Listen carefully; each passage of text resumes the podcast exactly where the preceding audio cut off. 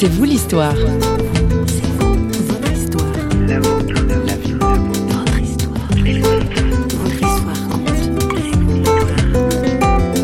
Pour ma part, euh, je pratique volontiers la balade sur un chemin forestier ou un chemin campagnard. Bible en main ou commentaires bibliques en main avec des, moments de, méditation et de, et de prière. Et puis l'observation de l'environnement naturel en parallèle m'amène souvent à capter des, moments de nature qui viennent compléter ce que je suis en train de lire.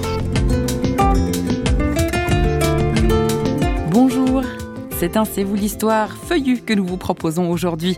Denis Horis Berger est ingénieur forestier et c'est donc en forêt, non loin de Concise, sur les hauteurs du lac de Neuchâtel, en Suisse romande, que notre journaliste François Sergi a rejoint notre invité. Pour reprendre le titre d'un essai de l'historien Alain Corbin sur l'arbre, entrons dans la douceur de l'ombre. Denis Horis Berger, bonjour. Bonjour. Euh, nous sommes sur vos terres, on peut dire euh, ça comme ça, dans la région de Concise. Oui, effectivement, on est au milieu de forêts dont je me suis occupé professionnellement pendant pas mal d'années. Vous êtes ingénieur euh, forestier Globalement, l'ingénieur forestier organise, supervise tous les travaux qui sont liés à l'aménagement et l'entretien des forêts.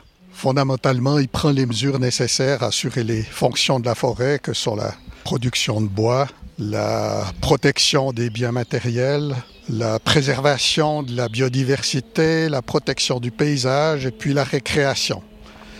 Et en fait, il cherche à développer toutes ces fonctions d'une manière harmonieuse pour le bien de la société. Alors comment est né votre intérêt pour la, forêt, pour ce genre de travail?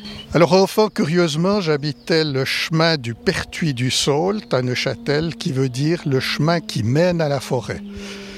Euh, la forêt était située à deux minutes de notre domicile.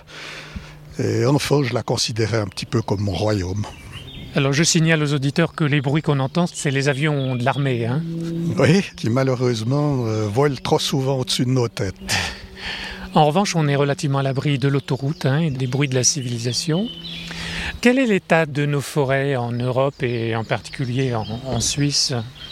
La forêt suisse en particulier marquée par le fait qu'elle est sous-exploitée. C'est-à-dire que chaque année, il y a des quantités supplémentaires de bois qui viennent s'accumuler dans les forêts.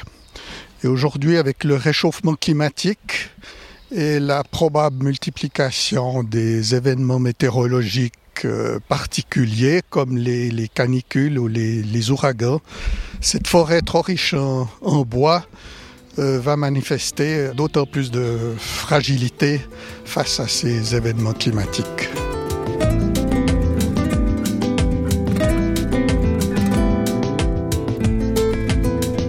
Dans cette forêt dans laquelle nous nous trouvons, la forêt de Concise Alors c'est une forêt cotonale qui se nomme d'ailleurs la forêt.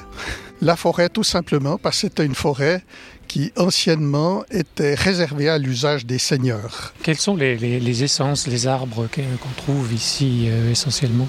Ici, on trouve euh, en grande majorité des, des, hêtres ou du foyard, selon les noms qu'on utilise dans la, dans la région. Ces forêts de foyard sont enrichies avec des résineux qui deviennent dans cette région euh, très impressionnants, qui peuvent être soit des arbres qu'on trouve dans notre pays comme les mélèzes, ou alors euh, des arbres qui peuvent venir d'autres continents comme le, Douglas qui nous vient d'Amérique et qui atteint ici des hauteurs euh, vraiment importantes. Le, le plus grand est en train d'atteindre 50 mètres de hauteur. Quel est votre arbre préféré? Si vous en avez un, peut-être que vous les aimez tous, bien sûr, mais... L'arbre préféré, parce que j'ai eu contact euh, professionnellement assez tôt dans ma carrière avec un réseau de passionnés, passionnés du chêne. Et c'est devenu un petit peu mon, espèce euh, personnellement qui m'intéresse le plus de travaux en travaux, j'ai pu parcourir pratiquement toutes les forêts de chênes ou les forêts riches en chênes de Suisse romande. J'ai pu étudier leur euh, adéquation, euh, l'adéquation de l'espèce avec euh, la station, avec son lieu privilégié, son lieu de vie privilégié. J'ai même pu apprécier ce que le bois de chêne peut apporter au vin par les arômes du bois des tonneaux de chêne. Et ça, c'est quelque chose d'extraordinaire. On a une capacité de détecter les arômes apportés par le bois au vin c'est un étonnement euh, permanent pour moi en tant que forestier. Alors là, vous venez sur le terrain du, plaisir et des émotions. Il y a, un livre d'un historien, euh, Alain Corbin, euh, qui est un essai sur l'arbre, où on voit que l'arbre est source d'émotions et voire même de culte, bien sûr. Cette dendrolatrie, qui est le culte des païens des arbres, c'est encore vrai aujourd'hui, selon vous? Alors la dendrolatrie, bien sûr, existe encore. Souvent, on a remplacé l'endroit sacré qui était situé sous un arbre, souvent marqué avec une stèle, une pierre, avec une explication dessus, par une idolâtrie qui a fini par s'adresser à l'arbre. Ça existe encore. Dans le livre d'Ésaïe, il y a une mention intéressante qui dit euh, en parlant de l'usage du bois, une moitié pour se chauffer, une autre moitié pour créer des idoles. Ça veut dire que plus généralement, dans l'usage des produits de la nature, on peut faire le meilleur comme le pire. Aujourd'hui, il y a quelque chose de nouveau en fait qui est mis en avant, c'est la notion de la terre-mère. La terre-mère qui est issue de la cosmologie des, des peuples amérindiens il y a un projet officiel de déclaration universelle des droits de la terre-mère qui est déposé actuellement sur le bureau de l'ONU. Un projet qui se veut parallèle à celui des droits de l'homme adopté en 1948. Alors en fait, euh, on prend la création pour le créateur. C'est du panthéisme ça C'est du panthéisme.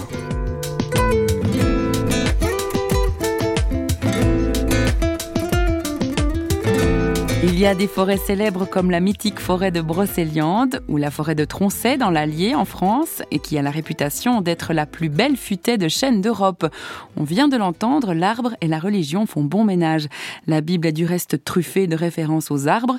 Denis Horis Berger en parle, toujours au micro de cette vieille branche de François Sergi.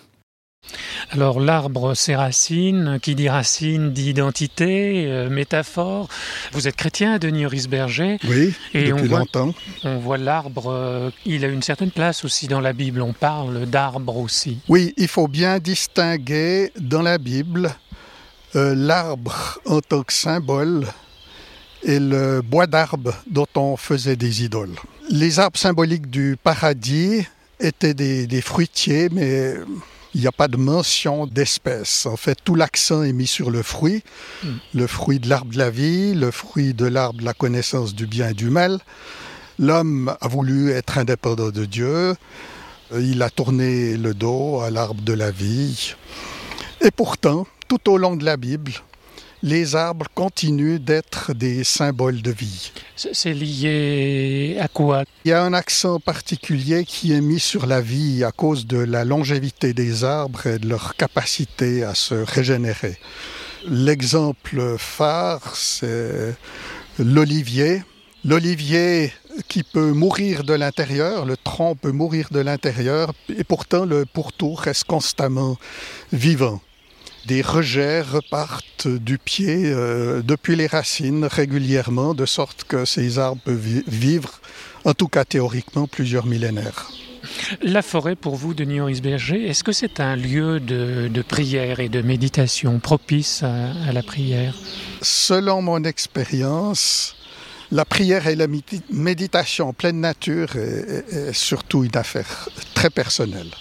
Hmm. Alors il y a des personnes qui sont absolument incapables de se concentrer euh, en pleine nature, puis ils préfèrent suivre le conseil de, Jésus qui demandait d'entrer dans sa chambre et de fermer la porte. Mais en fait, ce conseil était surtout pour se soustraire à la vue des, hommes. Pour ma part, euh, je pratique volontiers la balade sur un chemin forestier ou un chemin campagnard. Bible en main ou commentaires bibliques en main avec des, moments de, méditation et de, et de prière. Et puis l'observation de l'environnement naturel en parallèle m'amène souvent à capter des, des, moments de nature qui viennent compléter ce que je suis en train de lire. Oui, ça peut être l'objet d'une louange à Dieu, c'est ça, le Dieu créateur, de la beauté de sa création Oui, la beauté de sa création et puis le, euh, tout ce qui est parlant dans la création. on se retrouve un petit peu comme les disciples qui accompagnaient Jésus en traversant la Galilée, et puis Jésus avait cette capacité de capter des éléments essentiels de la nature pour euh, tirer euh, un enseignement à, l'attention de ses disciples. Denis Horisberger, merci. Merci à vous. L'arbre va tomber, les branches salissaient les murs. Et rien ne doit rester, le monsieur veut garer sa voiture. Nous, on l'avait griffé, juste pour mettre des flèches et des cœurs.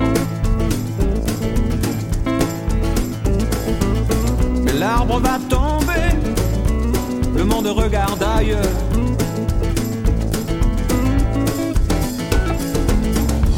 L'arbre va tomber, ça fera de la place au carrefour. L'homme est décidé, et l'homme est le plus fort toujours. Ouh, c'est pas compliqué, ça va pas lui prendre longtemps.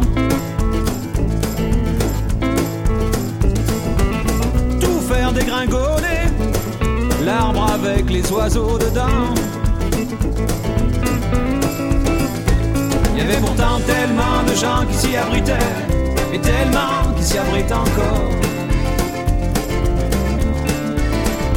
Toujours sur nous penchés quand les averses tombaient, une vie d'arbre à coucher dehors.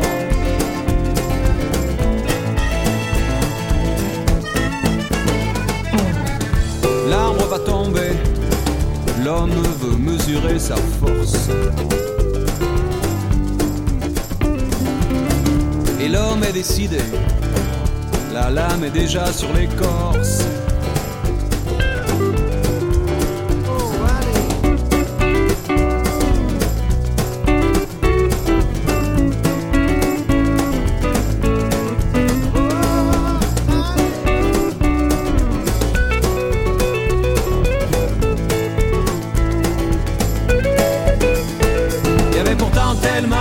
Qui s'y abritaient et tellement qui s'y abritent encore. Toujours sur nous penchés quand les averses tombaient, une vie d'arbre à coucher dehors.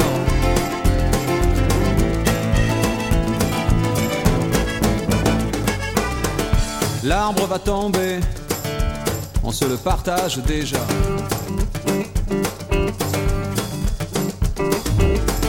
Y a rien à regretter, c'était juste un morceau de bois.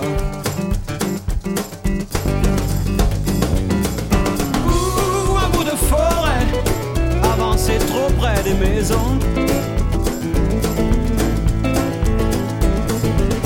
Et pendant qu'on parlait, l'arbre est tombé pour de bon. Il y avait pourtant tellement de gens qui s'y abritaient.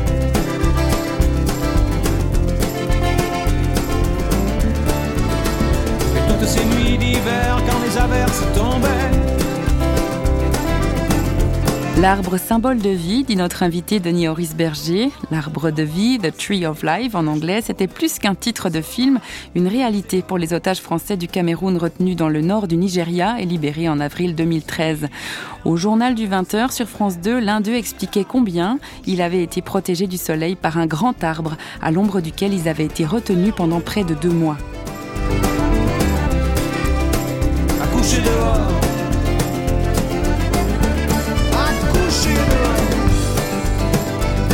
C'est aussi du bois d'un arbre qu'a été fabriquée la croix sur laquelle on a cloué le Christ.